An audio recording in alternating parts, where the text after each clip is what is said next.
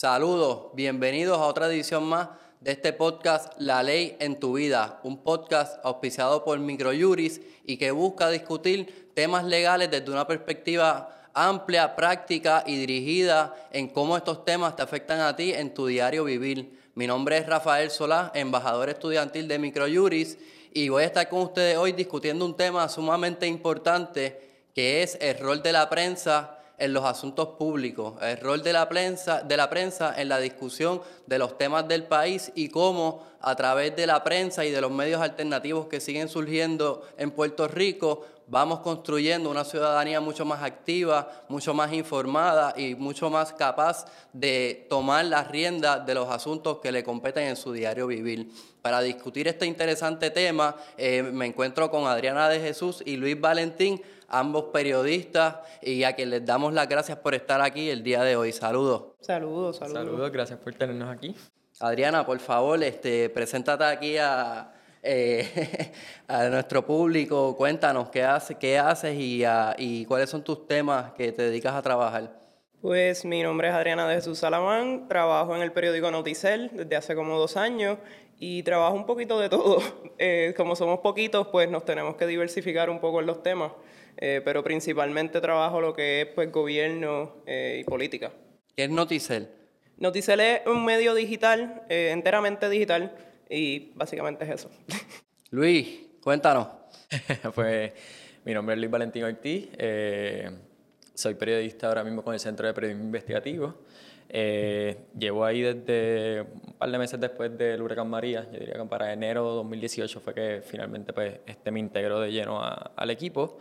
Y ahí pues cubro mayormente temas este, fiscales, de la deuda, la Junta, el proceso de quiebra en el Tribunal Federal y gobierno, pero mayormente también en, lo que es el manejo fiscal, ¿verdad? cómo se utilizan los fondos públicos en el país. Y esa ha sido mi, mi área de concentración mayormente desde, que, desde antes de haber llegado al Centro de Periodismo Investigativo. en realidad yo diría que desde que comencé en, en, mi, carrera, mi carrera periodística. Para la gente que nos está escuchando y viendo también, porque lo estamos grabando, eh, ¿qué es el Centro de Periodismo Investigativo? Pues mira, el Centro de Periodismo Investigativo es una organización sin fines de lucro este, que mayormente pues, eh, trabaja el tema de acceso a información. Este, todo nuestro trabajo eh, se concentra en fiscalizar cualquier entidad que ejerza poder sobre la sociedad, ya sea sector privado, sector público, gobierno federal, gobierno local, eh, sin importar el partido, sin importar ¿verdad? Este, muchas consideraciones, y simplemente estamos fiscalizando todo lo que ejerce y tiene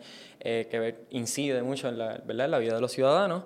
Aparte de eso, también tenemos un componente, como dije, de acceso a información, donde a través de, de un aspecto legal, eh, pues trabajamos muchos casos, ¿verdad? llevamos muchos casos al, al tribunal para tener acceso a documentos que, que, nosotros entendemos que son públicos según la jurisprudencia y, y, pues esos son los dos, y formación periodística también, el centro tiene un componente bastante importante donde pues brindan talleres, eh, eh, capacitación a, a, periodistas, este, no tan solo del centro, sino pues colegas en, en, en, todo Puerto Rico y yo diría que esas son las tres áreas mayormente donde se enfoca el trabajo del centro.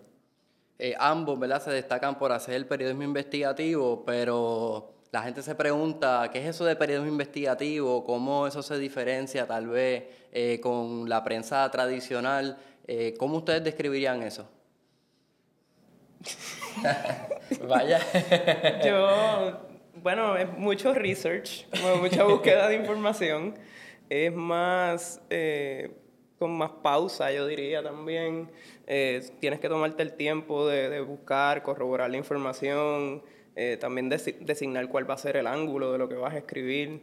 Eh, no, creo que, no creo que es tanto una comparación entre un tipo de prensa y otro, eh, creo que es más bien como es un tipo de periodismo que se hace. Pero es, es, básicamente eso, tiene más, más, más trabajo quizás backstage de, en vez de estar pues, en el día a día trabajando. Sí, yo, yo, coincido. Yo pienso que todo periodismo, ¿verdad? Tiene que tener un rigor y, y, y, y pues sí conlleva un research. Quizás el periodismo investigativo pues, pues, va un poco más allá. Yo lo, yo lo resumiría en que pues, el periodismo investigativo pues hace, o por lo menos ese debe ser el norte siempre que uno hace una historia este, ¿verdad? investigativa, eh, de revelar algo. O sea, algo que está oculto, algo que no se, no se ha cubierto o no se ha dado, o no se ha profundizado este, ¿verdad? De, de una manera que, que permite eh, revelar a la audiencia algo, un gran hallazgo, un, o sea, algo que está mal, un error sistémico, o sea, algo que pues que quizás pues vaya más allá de lo que puede ser una simple noticia este, diaria, ¿verdad? Que, que, que uno tenga. O sea, yo lo, lo comparo con eso y, y, coincido totalmente con Adriana. Yo pienso pues, que sí, que conlleva mucho trabajo de, de, de búsqueda de, de, información, de corroborar los datos. Eh, y de montar algo, o sea, que, que, que, tenga pues una, una, profundidad más allá de lo que pues, se conoce como hard news, que es lo que pues las noticias diarias. Y usualmente es algo que le, como que le afecta a la persona directamente que lo va a leer también. Sí, mencionaron, mencionaste, creo que fuiste tú, Luis, ahora, que tiene la intención de revelar algo que está oculto. Y, y yo creo que, que ese es uno de los mayores, de las mayores virtudes del periodismo investigativo, y es que tiene un componente sí, eh, por decirlo así, social en la medida en que lo que busca es hacer transparente una serie de procesos y de dinámicas que se están dando que si no fuera por ese trabajo la gente no tuviera forma de saberlo. Entonces, en ese sentido, les pregunto cómo ustedes trabajan eh, la cuestión de la ética y de, y de esa tensión entre tener alguna primicia sin, necesariamente corroborar si es verdad o no, eh, versus el, el, periodismo investigativo que, que tiene que ir un poco más allá. ¿Cómo ustedes trabajan ese tema de la ética? Bueno, la ética es como, es como nuestro código. Eh, lo que creo que todo periodista se debe regir por tener ciertos códigos en su trabajo. Eh, si tú tienes una primicia, pues tienes que corroborarla primero. O sea, no es primicia, no es simplemente, ah, me llegó esta información, la tiro y ya.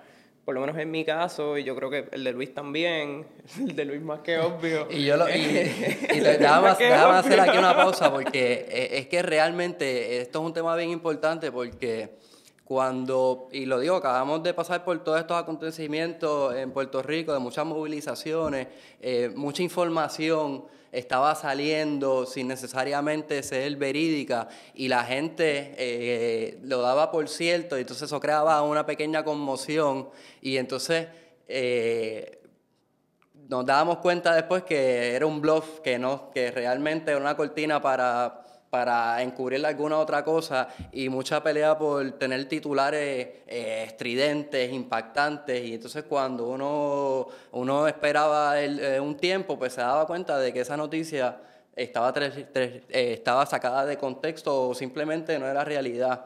Entonces, este, eso es importante, ¿verdad?, abordarlo, porque como digo, la gente crea una, como una pequeña conmoción eh, el, sacar estas noticias sin corroborarlas y, y entonces las consecuencias que eso tiene, pues puede haber después pérdida de credibilidad de los medios, de la periodista, así que, que sí, perdónenme que hice este, este esta me, me, fui del tema un poco, pero, pero creo que es importante, ¿verdad?, discutirlo. ¿Qué ustedes tienen que decir sobre esto? No, yo creo que también va un poco al, sentimiento de mucha gente, en, especialmente en, esto, en, esto, en este tiempo que vimos el cambio pues, de técnicamente tres gobernadores.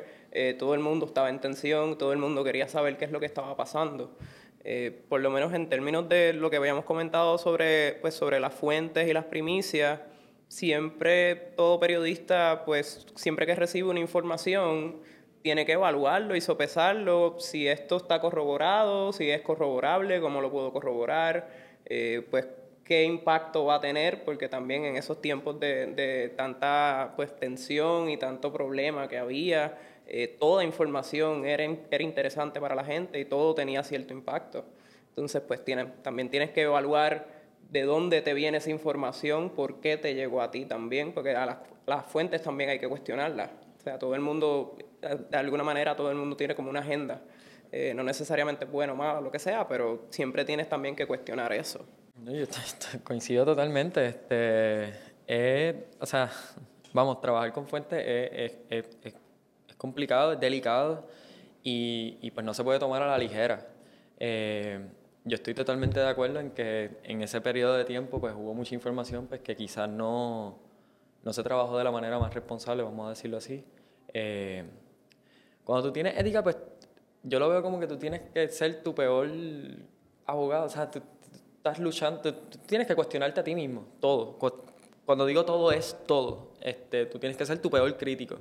Eh, recuerdo que en el trabajo pues, que estuvimos haciendo en el centro sobre la verdad que tiene que ver con la historia del chat y la historia posterior, la investigación que, que publicamos posteriormente a, a, del saqueo de fondos públicos de, ¿verdad? por parte de algunos de los integrantes del chat, las peleas, o sea, las discusiones eran épicas en la oficina. O sea, el, proceso de, de tú editar y ir sobre cada dato, sabiendo pues que estamos utilizando un sinnúmero de fuentes anónimas, la mayor parte de ellas, pues es un proceso que toma tiempo y es un constante back and forth entre editor, periodista, en ese, en ese caso pues el equipo lo conformábamos este, eh, Carla Minet, que es la editora, o Maya Sosa y este servidor, y pues constantemente es una discusión y pues eso lleva a que el producto final pues esté, por decirlo bulletproof, porque fuimos nuestros peores críticos. O sea, nosotros nos cuestionamos si de verdad estábamos diciendo algo que estaba corroborado, que teníamos las fuentes este, ¿verdad? debidamente este, analizadas y, y revisadas. Eh, eh, ¿Qué te puedo decir? O sea, fuentes de corroboración donde teníamos una información, íbamos a otra fuente totalmente desligada de la fuente original y hacer ese cruce de, de, información. Mucha información se quedó fuera porque simplemente no tuvimos la manera de poder corroborar y sentirnos 100% este, cómodos en que, ok, esto es una manera de publicar, confrontar a las personas de las que tú estás hablando. Yo pienso que eso es bien importante también, a menos que sea un testimonio directo o que la persona esté poniendo su nombre, pero si son fuentes anónimas, te están dando una información, pues tú tienes un deber también de, de, ir a donde esta persona o donde esta entidad o a quien sea y preguntarle, mira, nos están diciendo esto, ¿cuál es tu versión? Y con las dos partes, pues tú sopesar, tú pensarlo y decir, ok, pues esto está ready para publicar. Quizás sí, el tiempo, los tiempos que vivimos, sobre todo, ¿verdad? Con, con este verano, más también el rol que juegan redes sociales y un montón de cosas que pues quizás antes no las habían y ahora pues, este, ¿verdad? Exponencian el, el, el alcance que puede tener la información y la manera en que se consume, la rapidez. Pues sí, quizás este, causó que esos momentos pues hubiera mucho ruido, mucha información, que pudiera haber pecado de desinformación. Y entonces pues, pues vimos pues mucha atención y mucha reacción de la misma gente. Sea, nada más bastaba con ver los comentarios este, de las mismas audiencias, de las mismas personas, de todo tipo de audiencias, eh, cuestionando ¿no? algunas de las prácticas, alguna de la información que estaba corriendo. No, y, y para la gente que nos está viendo, el Centro de Periodismo Investigativo fue la entidad que publicó en, en su totalidad el, el, famoso chat de Telegram que desembocó eh, posteriormente en la renuncia de Ricardo Rosselló.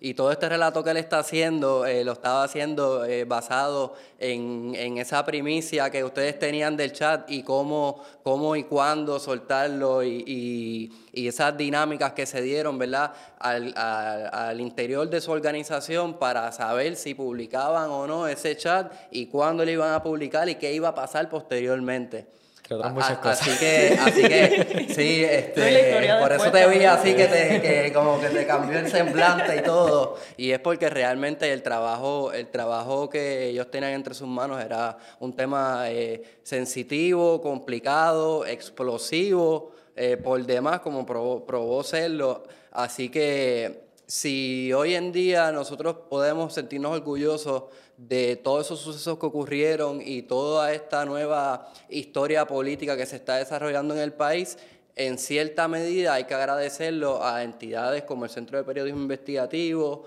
como el trabajo que tú estás haciendo también, porque es que si, si ese trabajo no se hace, ¿quién lo va a hacer y, y, cómo vamos a lograr entonces enterarnos de, de situaciones y de acontecimientos que si no es por este tipo de labor, nunca nos enteraríamos. Así que yo creo que eso es un mérito importante en el trabajo que tú estás desarrollando y en el trabajo que tú estás haciendo. Yo quiero hacer, ¿verdad?, que voy aquí, que si bien es cierto y nos sentimos bien orgullosos, ¿verdad?, del trabajo que hicimos en el centro, el trabajo también que hace Adriana, o sea, lo admiro muchísimo desde mucho tiempo antes. Eh, no, la verdad, hubo muchos periodistas que también fueron bien... Eh, ínteros, verticales en la manera en que trabajaron esta historia. Esta historia es bien complicada duró dos semanas que parecían casi un año. Eh, y, el, y, o sea, y el ritmo de trabajo y, y, la complejidad de los asuntos que se estaban atendiendo, yo pienso que había que decirle usted que usted tenga a muchos periodistas este, que si bien es cierto que sí, hubo prácticas y hubo situaciones donde pues quizás no nos sentimos este, totalmente a gusto y cómodos con lo que pasó, como por ejemplo pues mucha de la, de la información pues, que circuló en redes o en, otros, o sea, en otras plataformas, ¿verdad? Sí, la mayoría de los periodistas y colegas que tenemos hizo un trabajo excepcional y de usted tenga y de que no solamente fuimos pues el centro, ¿verdad? Con, ¿verdad? con esta publicación, de hecho hay que, hay que resaltar que se habían publicado partes del chat anteriormente, incluyendo por Noticel, incluyendo por la periodista independiente Sandra Rodríguez Cota, hay que decirlo, este, la misma Comay, vamos o sea, este, ah, hubo unas publicaciones previas, ¿verdad? Y sí, quizás el centro fue el que publica ese documento de las famosas 889 páginas en como estaba ese PDF. Claro. Este, pero, pero sí fue un trabajo, yo, yo pienso que, que, en todos los aspectos del, del periodismo local puertorriqueño, eh, de usted tenga, de verdad, no, no o sea, solamente tengo palabras de, agradecimiento, porque en verdad fue una historia bien complicada que todavía no acaba. Sí, además de la, no solamente es la publicación del PDF, sino también diseminar la información, analizar la información qué conlleva esto que se está discutiendo, por ejemplo, en, en diciembre en este chat, qué fue lo que se hizo, que también varios periodistas pues siguieron tomaron vuelo ¿no? de la publicación del chat y entonces partieron de ahí, así también uno se divide el trabajo. De eso, se trata el periodismo, tú no lo puedes hacer todo solo. Exacto, entonces pues la gente, ah, ok, pues vamos a cuestionar a este funcionario, vamos a cuestionar qué estaba pasando ese día, qué es lo que estaban chateando, que, que, por qué tenían tiempo para chatear en vez de hacer esta otra cosa que pasó y pues por eso yo creo que también fue, fue un trabajo colectivo. Adriana, te pregunto, ¿cómo ¿Qué reflexión tú tienes o cómo viviste, verdad, esto desde, desde, desde que se inician las protestas o se publica el chat? ¿Cómo viviste esos días hasta que finalmente se da la renuncia de la hora ex gobernador? Yo creo que fue un poquito surreal para todo el mundo, porque uno no se imagina que esta cosa va a pasar.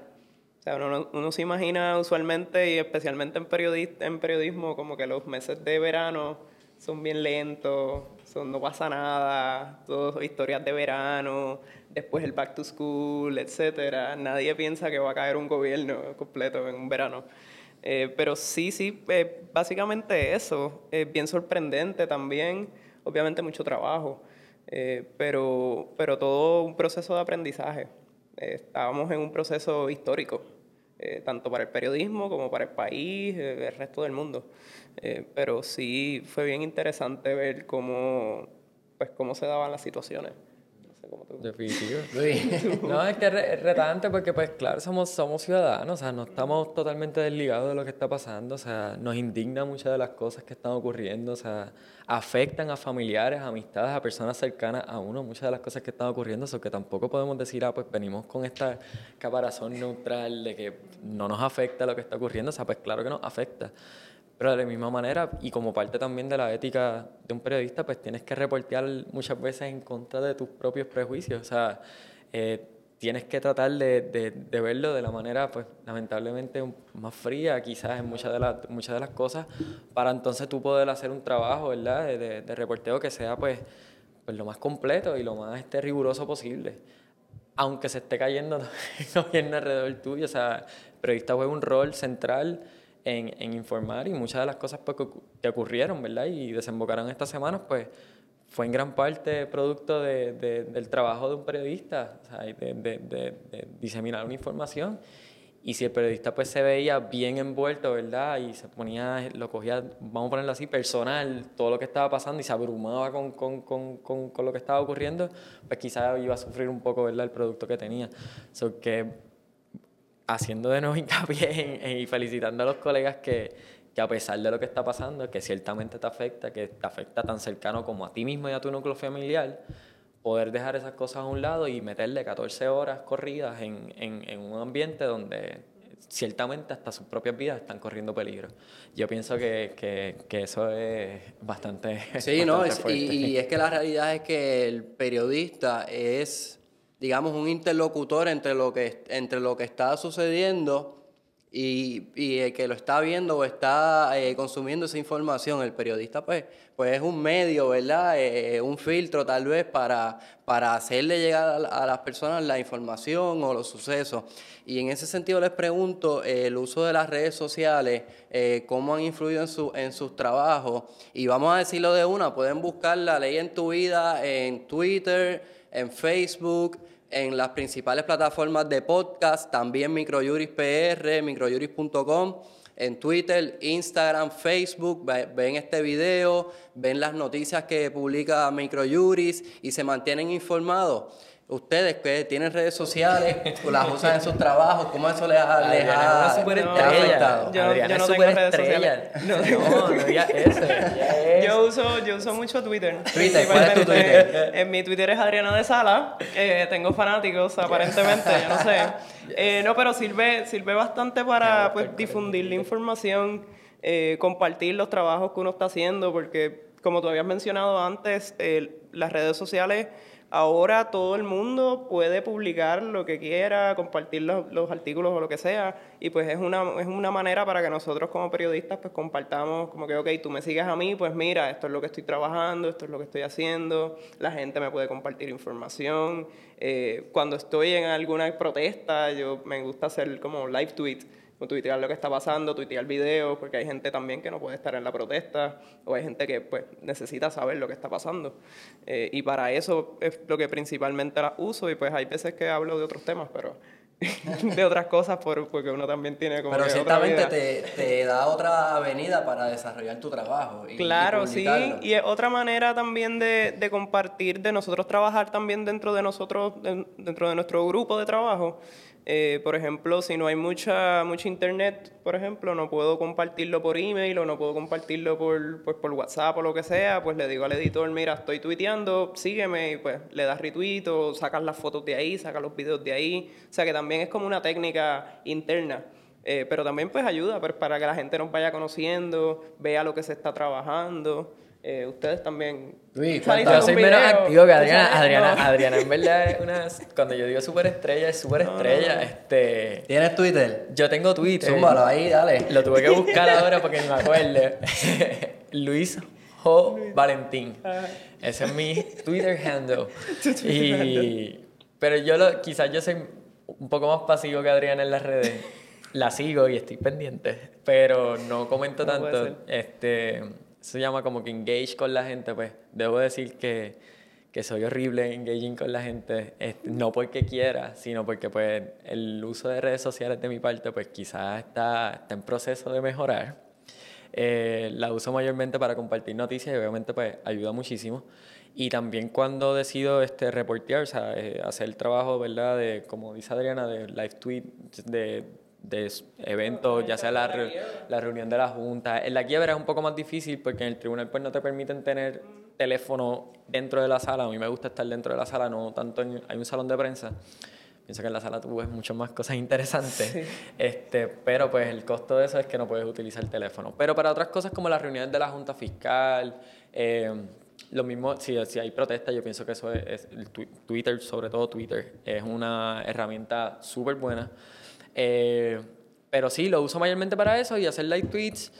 Eh, en términos de engaging o comentando con gente que están ahí, pues no tanto, porque no lo hago. Y aparte de eso, este, ahora viéndolo como una herramienta, ¿verdad? Este, aparte de Twitter como tal, pienso que tiene muchas cosas buenas, pienso que tiene muchas cosas malas. Y muchas de las cosas malas las vimos en esta, precisamente en esta semana. Claro. Twitter es bien inmediato, no puedes editar los tweets, So que si tú das send a ese tweet, se fue, y entonces también entra el debate si debes borrar o no tweets, que eso es otro debate que, que podemos estar aquí horas hablando.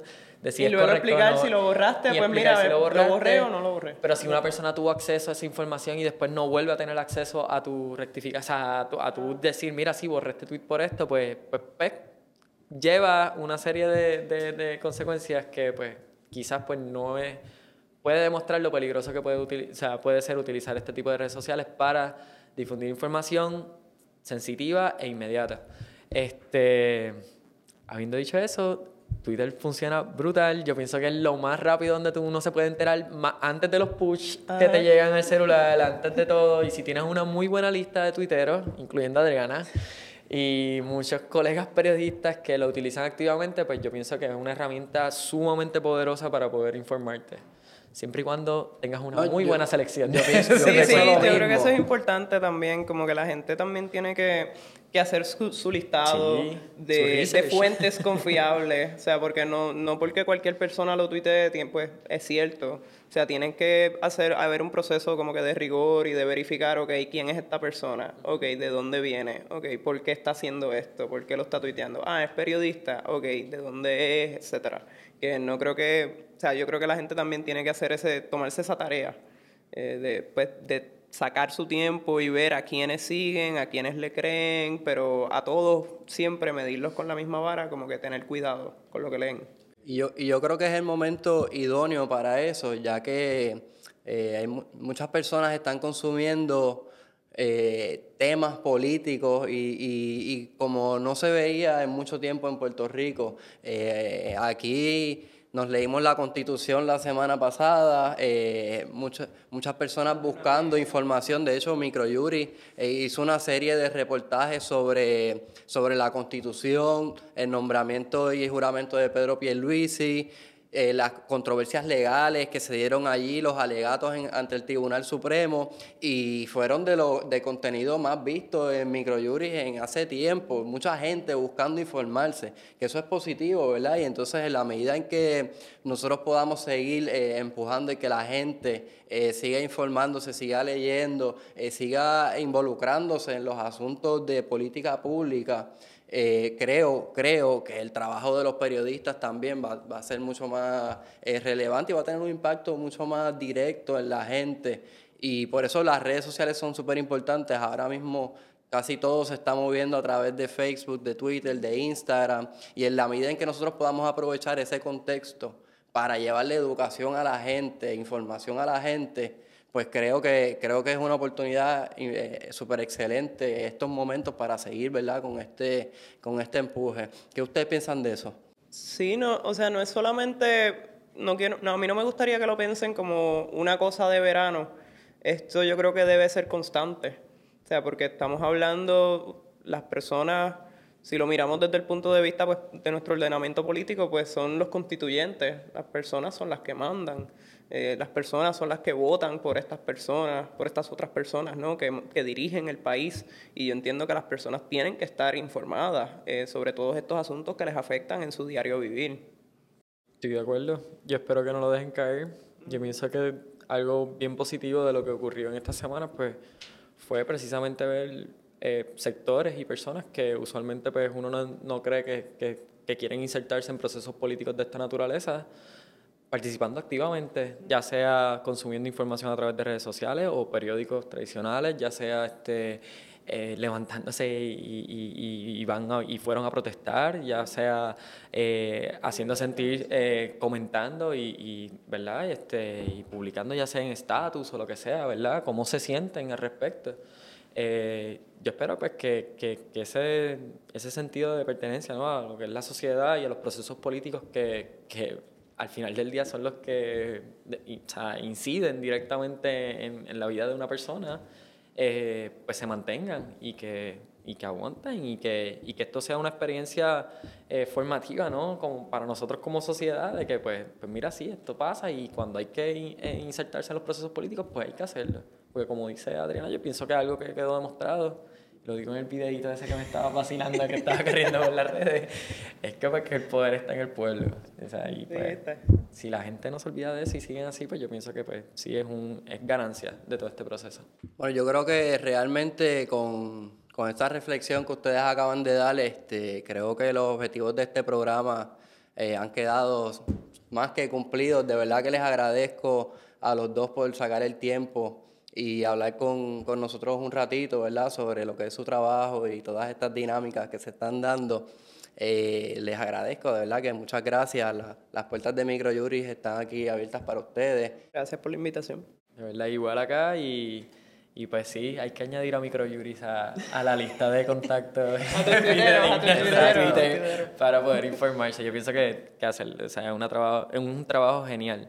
Eh, sobre todo pues informar desde un punto de vista legal porque muchas veces pues las personas no tienen acceso a este tipo de información o no tienen la manera verdad de quizás este digerirla este, de la manera que uno quiere y pues, pues estos tipos de espacios ¿no? y de trabajo que hacen acá, pues sí, son, son pocos los espacios que son así, así que de verdad que es bien útil. Gracias. Para la gente que se está preguntando, eh, pueden eh, poner eh, prmicrojuris.com Ahí entran en la página de, internet y lo primero que van a ver son las noticias que trabaja Microjuris, siempre temas legales, pero enfocados desde una perspectiva de cómo afectan al ciudadano en su diario vivir. Me están pidiendo por aquí que nos repitan sus redes sociales, por favor. pues mira, yo estoy en arroba Luis Valentín este, en Twitter y el centro está como arroba CPIPR este, en Twitter, en Instagram y en Facebook estamos como Centro de Periodismo Investigativo de Puerto Rico. Sí, yo estoy como Adriana de Sala en todas las redes sociales y Noticel eh, lo buscan en Facebook, en Twitter, en Instagram también, que hay mucho contenido lindo por ahí. Eh, Microjuris, eh, en Facebook, Instagram, Twitter. La ley en tu vida para ver este y otros programas que ya hemos hecho. Eh, lo pueden poner la ley en tu vida en Facebook, también en todos los principales canales de podcast. Encuentran, encuentran el programa. Eh, nada, yo soy Rafael Solá, me despido por hoy. Eh, gracias por su sintonía y nos veremos en la próxima ocasión. Hasta pronto.